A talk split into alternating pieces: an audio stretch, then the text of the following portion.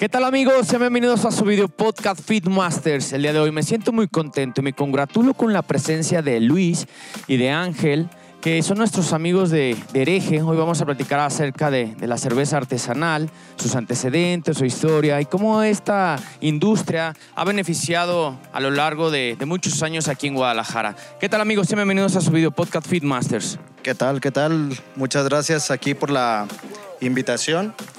Bueno, aquí presentándonos nosotros somos Cervecería Hereje. Somos una cerveza artesanal de Guadalajara, fundada aproximadamente hace cuatro años, que empezó más que nada como un, como un hobby de, amigos. Eh, bueno, mi nombre es Alejandro Martínez y... Ah, Mi nombre es Alejandro Martínez y aquí mi compañero se va a presentar. ¿Qué onda? Gracias por la invitación a Fitmasters. Mi nombre es Ángel Estrada, Cervecería Hereje.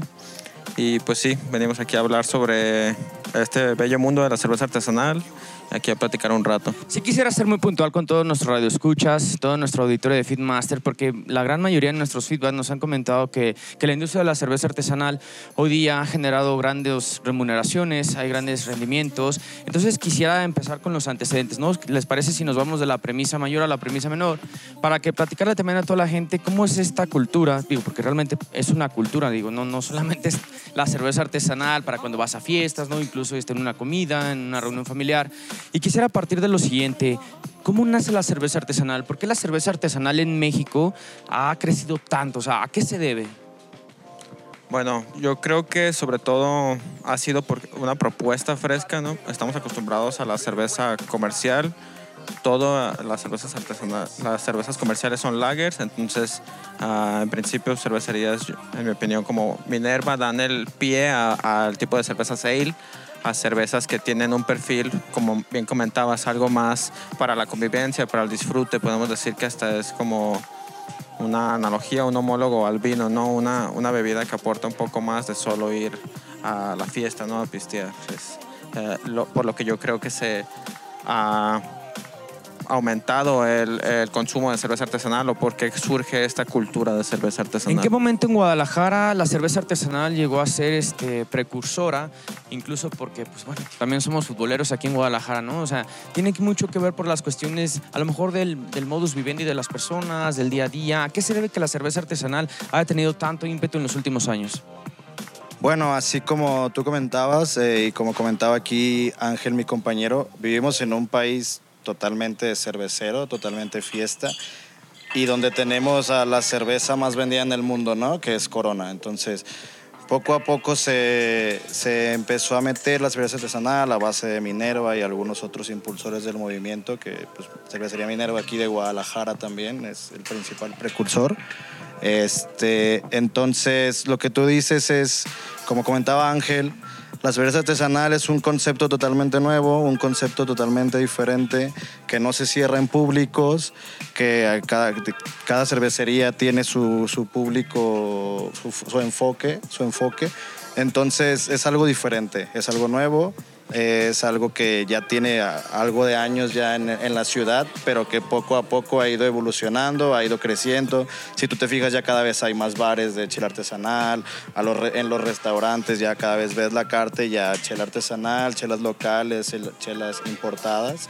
Entonces es una cultura que se ha empezado a dar con los festivales de la cerveza, se ha dado a conocer y es un movimiento que le está gustando a la gente también.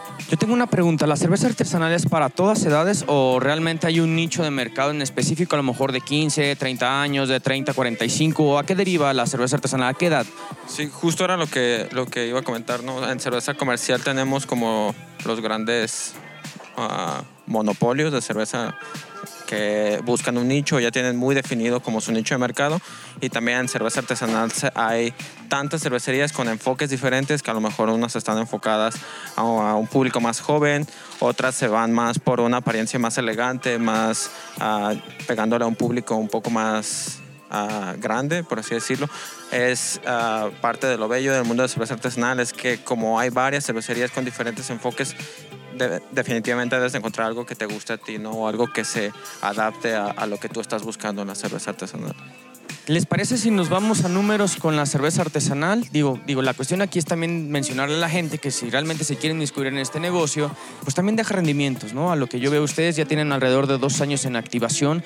He tenido el placer de probar su cerveza artesanal, está muy rica, creo que es apta y deliciosa para cuando las personas este, tenemos trabajos entre semana, pues todos sabemos que nos, nos gusta el fútbol, tenemos reuniones, tenemos algunas este, cuestiones entre semana que nos permiten degustar una cerveza de esta naturaleza, además de que pues, la cerveza artesanal pues permite que el paladar lo siente exquisito, ¿no? O sea, que realmente cambia el sabor a una cerveza tradicional, como ustedes bien mencionaba, de la marca Corona, que pues normalmente y cotidianamente las personas la utilizan pues para eventos, fiestas, bodas, reuniones, etcétera, ¿no?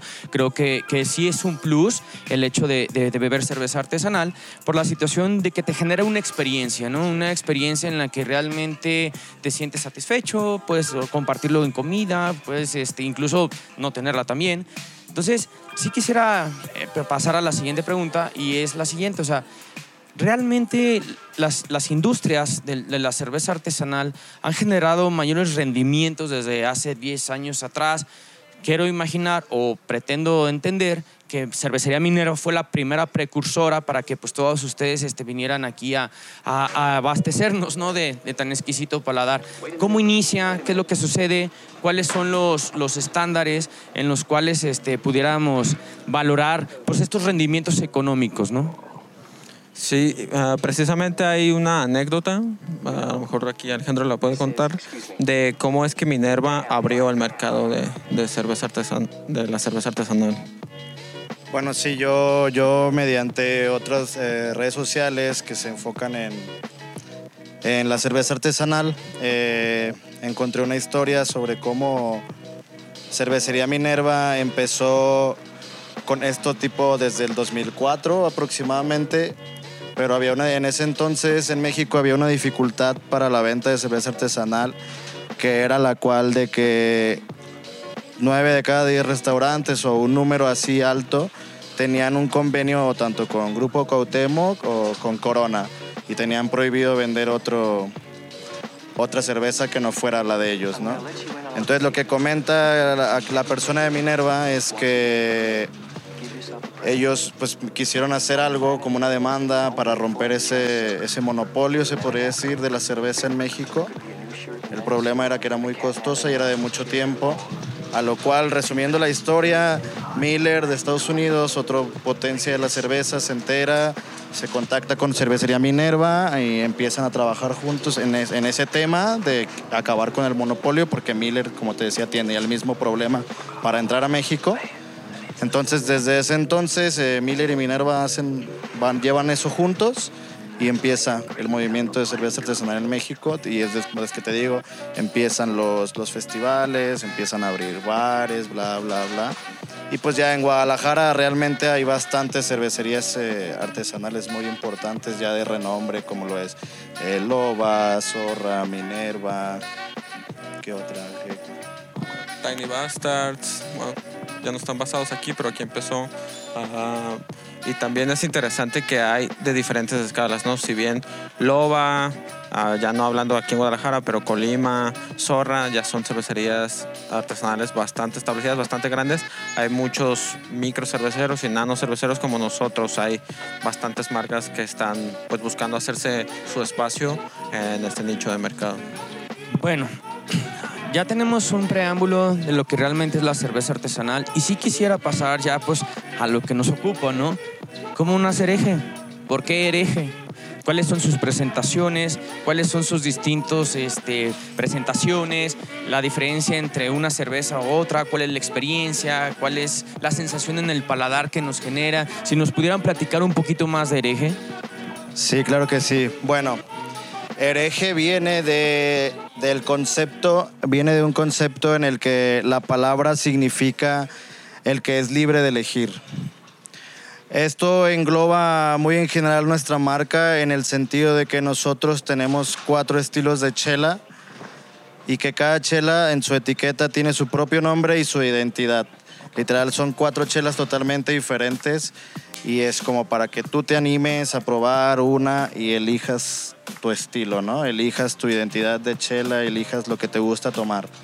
Ahorita, en este momento, lo que están viendo aquí en la mesa es nuestro estilo más nuevo, que es una Cream Ale. Como nombre tiene serendipia. Eh, la palabra serendipia viene de, tiene un significado de que es un descubrimiento que se hace cuando estabas buscando totalmente otra cosa, ¿no? Es un descubrimiento sin querer, un- por casualidad. Ajá. Y justamente, no sé si te acuerdas, una vez que nos vimos ahí en una reunión, tú me preguntaste, ¿qué, qué hace falta para que la chela artesanal todavía tenga un plus más grande? Y creo que un tema muy importante es este, pues la falta de cultura eh, de, de la sociedad de nuestro país en el, en el sentido, hablando de cultura en el, en la- en el paladar de la cerveza. Como están tan acostumbrados a tomar una corona, una victoria, una tecate, chelas industriales obviamente de renombre, cuando mucha gente prueba una artesanal y, ay, está bien amarga, o ay, está bien fuerte, o "Ay, no me gustó. Entonces, lo que estamos eh, logrando con Serendipia, con Cream es que es una cerveza perfecta para buscar esa transición entre una chela industrial a una chela artesanal. Porque esta es, es totalmente de pieza a cabeza una cerveza artesanal con 5.5 grados de alcohol, pero que tiene un sabor bastante suave, bastante ligerito, cítrico, nada amargo.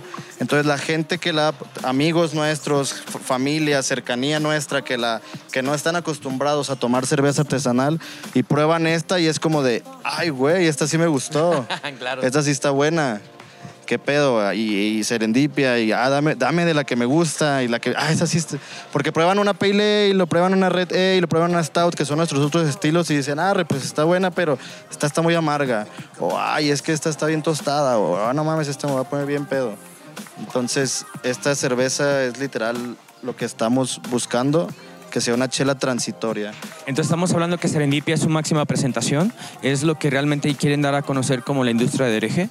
O sea, es Serendipia la precursora para su palancamiento, su posicionamiento de marca. Podríamos hablar que, que, que sería como la carta de iniciación, ¿no? Nosotros con el resto de nuestras cervezas buscamos posicionarlas y que le gustan a la gente, pero sí, Serendipio sería como nuestra carta de ¿Qué presentación. experiencia pudieran tener todas las personas que nos están escuchando al momento de probar Serendipia? O sea, que les pudiéramos compartir, digo, pues también hay que llamarlos a que nos consuman, ¿no? Digo, esa es la intención. O sea, Serendipia, ¿qué es la experiencia que nos da? O sea, ¿qué, qué, qué sentimos nosotros las personas de que a lo mejor estamos en unos mariscos, comida familiar, viendo un partido de Champions, un partido de fútbol? O sea, ¿qué es lo que sucede? ¿Cómo, cómo yo me siento? ¿Cómo disfruto esta cerveza? Pues ve, poniéndonos muy poéticos, sería principio de, como bien dice, ¿no? Del amor nace, de la vista nace el amor. Sí. Algo así. Algo así. Primero sí. es observar. Estamos muy amorosos hoy. La cerveza artesanal se debe de tomar en, en vasos, se debe de servir. Esto para que permita que se mueva el contenido del líquido y que se forme la espuma y se vayan expulsando los aromas que, que despide la cerveza artesanal. Primero vas a encontrar una cerveza brillante, cristalina, amarilla, dorada, con una espuma blanca densa. Es como la, vista de la típica cerveza. De ahí pasaríamos al olfato. Tiene aromas dulces, cítricos. Es una cerveza como para un clima como ahorita, algo de día, de calor. Y, y ya de ahí pasaríamos a probarla. Es una cerveza, como ya mencionamos, ah, fácil de beber, de un cuerpo medio, un cuerpo bajo. Es algo que si bien no, no es como agua, te deja una sensación dulce, pero no, no tan atiborrante. Y va despidiendo notas ah, cítricas, notas de dulces y una sensación seca en boca al final que te invita pues a seguir dando el siguiente trago. Oye, aparte de Serendipia, ¿cuáles otras presentaciones tienen? Digo, porque también a lo mejor pues, no todas las personas podamos compaginar con, con esta cerveza. Y no Sí. porque no esté buena, sino porque pues también de Sí. gusto se rompen géneros, ¿no? Y lo importante es que tienen otras tres presentaciones. Sí, tenemos otras tres presentaciones, que es una American Pale Ale, que de nombre tiene es crisálida. Eh, tenemos una Red Ale, que es una de nombre tiene Redemption, y tenemos una Tropical Stout, que de nombre tiene Pareidolia. Bueno, eh, regresándome a la Pale Ale, eh, la American Pale Ale es un estilo ya con un cuerpo un poco más pesado que una, que una serendipia. Eh, colores más naranjosos, pálidos, un, poco, un cuerpo un poco más turbio también.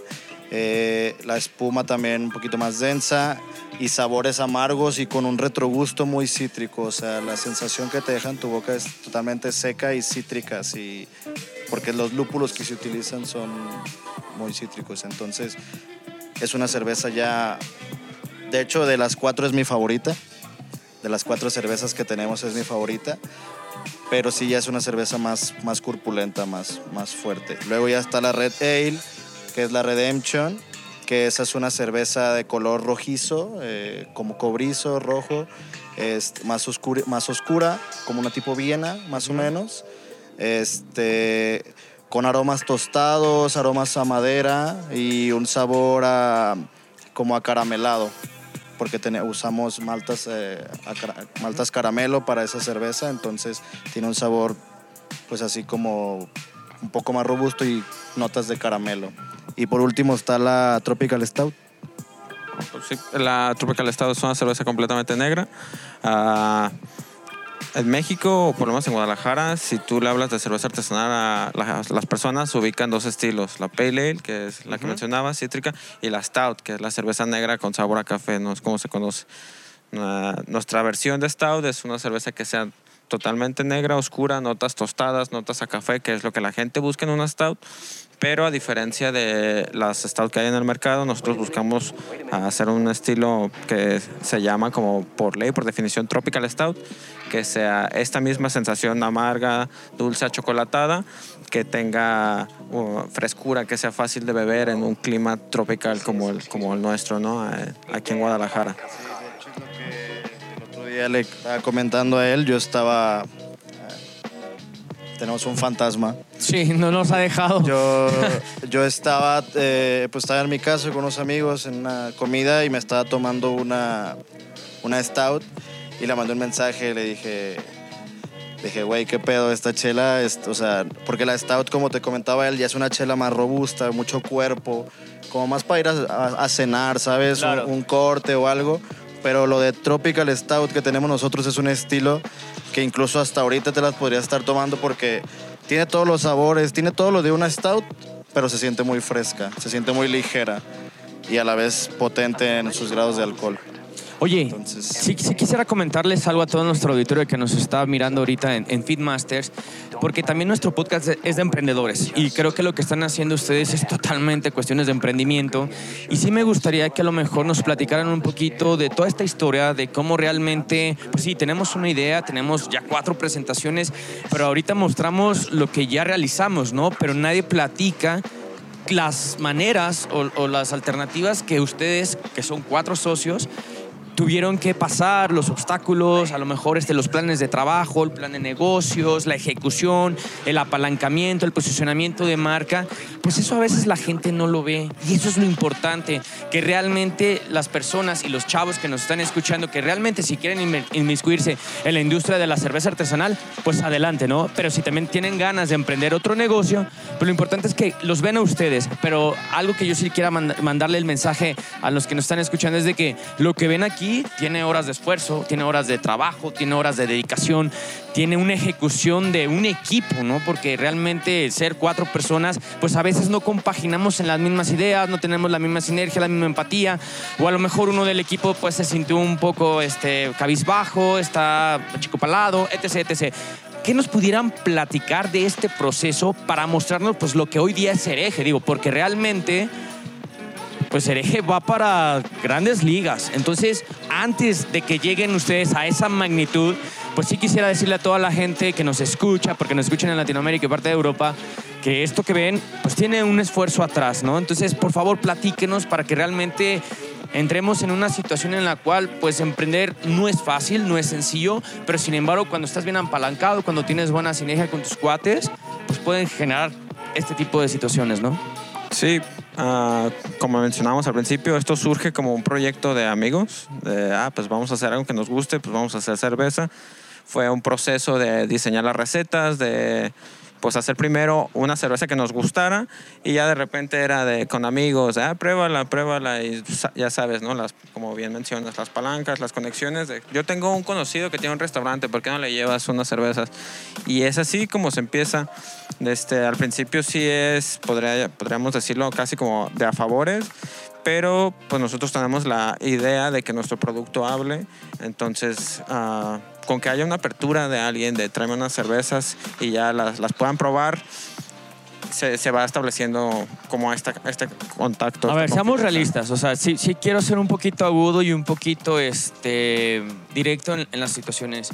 ¿Ha habido disyuntivas entre ustedes? Son cuatro socios. O sea, realmente la situación, o sea, yo lo que, lo que quiero transmitir a todo su, auditorio y, al nuestro de Fitmaster es que si bien es cierto, hoy estamos aquí celebrando, porque espero que también me toque a mí desgustar de, de Serendipia, porque, porque me la presumieron ahorita en el podcast, pero realmente, o sea, vamos a las cosas como son. Ha habido disyuntivas, ha habido diferencias, o sea, el camino ha sido fácil, ha sido difícil, o sea, ¿qué, qué nos pueden transmitir, digo, por esta gran industria que están realizando?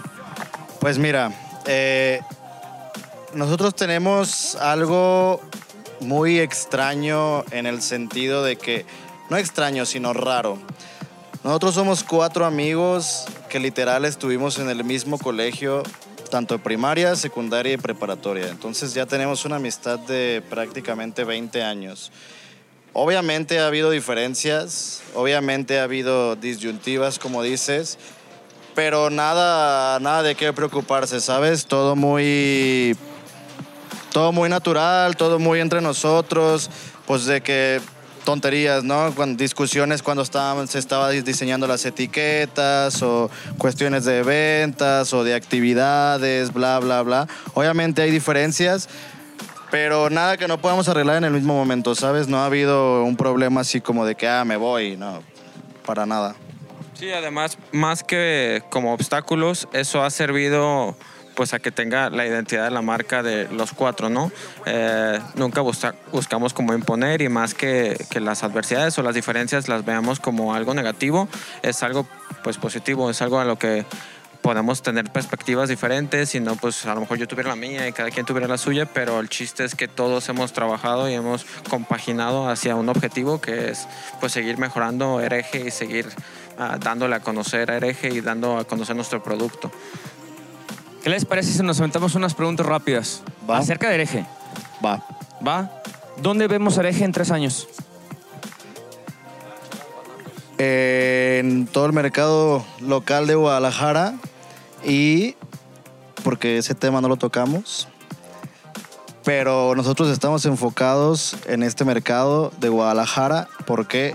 Porque es un mercado muy grande y sabemos que abarcarlo todo eh, estaría muy chingón. Pero obviamente también queremos expandirnos nacionalmente y por qué no ahí pegarnos a California un poquito. ¿Solo California?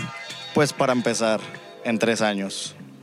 ¿Cuál es el mensaje que le pudieras dar a todos los jóvenes ahorita? Hablemos de millennials, centennials, conforme a hereje. ¿Cuál es el mensaje de hereje? O los, bueno, es que esos acaban de nacer, los ¿no? Sí, los pandemials tienen hace un, año de nacidos no, apenas, pues cuando los pandemials ya tengan 18 van a decir, ah, esos güeyes estaban cuando yo nací, entonces... Ya nos estaban viendo aquí en Fitmaster con pues, nosotros. Ajá. Pues un mensaje, este, regresando al tema del emprendimiento de hereje, que literal es el nombre, es el concepto, que eres libre de elegir pues que no te que no te detengas por los miedos, ¿sabes? Que hagas lo que quieras hacer. Mira, aquí nosotros somos un ingeniero, un arquitecto, un licenciado y un vato estudiado por la vida. Entonces, la experiencia de la vida a veces nada más que la escuela. ¿eh? No con esto quiero precursar a que dejen de estudiar, no, pero también a veces la experiencia de modus vivendi te da más. Entonces, pues, o sea, somos vatos normales que de, de que venimos de una familia y que obviamente tuvimos muchos pedos de la típica crisis de qué voy a hacer de mi vida, bla, bla, bla. Entonces, es simplemente que te animes, ¿sabes? Que no, que no se detengan en, su, en sus sueños, que si algo les gusta, pero estudiaron otra cosa, pues no hay pedo. O sea, si tú quieres hacer eso en tu vida, hazlo porque tú eres libre de elegir los momentos de tu vida y porque esas decisiones son las que te van a llevar a trascender el día de mañana, ¿sabes? No tanto, no tanto que seas el mejor en tu chamba que a lo mejor ni te gusta, o sea, estás en una chamba que ni disfrutas. Entonces nosotros pues yo, yo estaba en una chamba que sí me gustaba, pero era como que llegaba con mucho estrés a mi casa y ya llegaba a la fábrica y pues una chela y decía, "Ah, es que esta madre me encanta, o sea, que le estoy jugando a, a otra cosa. Lo que pasa es que el mensaje que queremos dar ahorita en, en Feedmaster es de que realmente, o sea, ven una presentación, ven un equipo realizado, un equipo que ya tiene su trabajo, su tiempo atrás, son un conjunto de éxito. Yo, la verdad, este, al igual como tú lo mencionas, en tres años yo no los veo en California, incluso yo los veo más allá de, de las fronteras de Estados Unidos. Creo que sí es importante potenciar estas marcas y empresas mexicanas porque creo que Guadalajara tiene mucho emprendurismo, ¿no? Y tiene gente como ustedes que realmente tiene mucho ímpetu, que tiene mucha fuerza y que realmente cuando hay un apalancamiento de esta magnitud creo que podemos realizar grandes cosas. Por eso es que yo les preguntaba esta situación para que el mensaje llegue, ¿no? O sea, para que esas personas que a lo mejor tienen ese temor o esa dificultad o ese obstáculo a lo mejor de emprender, ustedes les sirvan de ejemplo. Y eso es lo que a mí me interesa en Feedmasters, que realmente empresas como ustedes, ahorita estamos en 2021. Me gustaría que en 2024 volviéramos a grabar para realmente demostrar el crecimiento de hereje, para que realmente se den cuenta las personas que habemos gente exitosa aquí en Guadalajara. Y bueno, antes de, de finalizar, quisiera, este... por- Sí, adelante, adelante. Mencionando un poco de eso, también el, el mensaje sería pues tener la confianza, ¿no? Tener la confianza a los productos locales, a tu compa el que está abriendo un restaurante, a tu amiga la que vende bolsas, el que hace arte, tener como la confianza, ¿no? Aquí en México está mucho como ese malinchismo de que, ah, es que es producto europeo, la cerveza, pues todos sabemos que cervezas europeas son muy buenas, pero tener la confianza a los, productos locales, a los productos que son de aquí e impulsarlos, ¿no? Tener eso. Muchas veces de que está abriendo un negocio y le, le dices, ah, háganme paro, de que, y es de que, ay, güey, ni te va a funcionar, o a veces, ahí te das cuenta también muchas veces, ¿no? De que no sé quiénes son los compas. Entonces es realmente apoyar a tu compa, o sea, está emprendiendo algo que está bien chiquito, no hay pedo, o sea, tú hazlo sentir que la va a ir chingón y que es el más chingón en lo que está haciendo, ¿no? Entonces, hay que darle. Hoy totalmente es un programa fresco, es la primera vez y gracias por la, invitación y la aceptación de, de, de Hereje para grabar este, este podcast, porque hoy es un programa fresco, hoy sí nos salimos nosotros de nuestro escrutinio en, en Feedmasters y lo queríamos hacer simple y sencillamente con personas como ustedes que realmente generaran ese ímpetu de emprender, ese ímpetu de, de hacer las cosas bien, ¿no? Digo, porque vale divertirse, vale tomar cerveza, pero también vale hacer las cosas de, de forma correcta, ¿no? Entonces, para finalizar este, este episodio, que va a haber más y ojalá les deseo todo el éxito del mundo para que esta industria de la cerveza artesanal, no solo a ustedes, sino también a todos los que lo acompañan aquí en Guadalajara, pues llegue, ¿no? Y se posicione fuerte en Europa y como tú bien mencionabas, ¿no? O sea, dejar de lado ese malinchismo, porque en México, como, como dijera un futbolista, ¿no? Habemos cosas chingonas, entonces hay que hacerlo. Y antes de finalizar, mis estimados, Normalmente nosotros hacemos la pregunta Feedmasters, que es tres consejos que le pudieran regalar a toda su audiencia respecto a la cerveza de la, de la cerveza artesanal o incluso algún consejo de emprendimiento, un consejo personal. Ustedes decidirán. Tres consejos que nos pudieran regalar. primer consejo sería, pues, como bien dijimos, ¿no? Si te gusta, hazlo, hazlo. Y hazlo con pasión, hazlo bien. No lo hagas nomás por vender o por hacer lo que... Por hacerlo, pues, si lo vas a hacer, métele todos los huevos y hazlo con todas las ganas del mundo. Sí, sí, sí. Una cosa que, que, me dice, que me dice mucho todo el tiempo mi señor padre, que es pues, mi mayor ejemplo. Un saludo para tu señor padre. saludo, don- señor, Un saludo, don valió Miguel. la pena. Aquí Un está saludo, su, todo su fruto con todos ellos. Este, mi papá siempre me ha dicho algo que es que todo lo que haga tengo que hacerlo mejor, de la mejor manera posible y honradamente.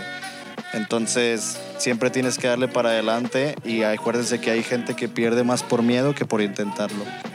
Falta un consejo, pero ese estuvo bravo.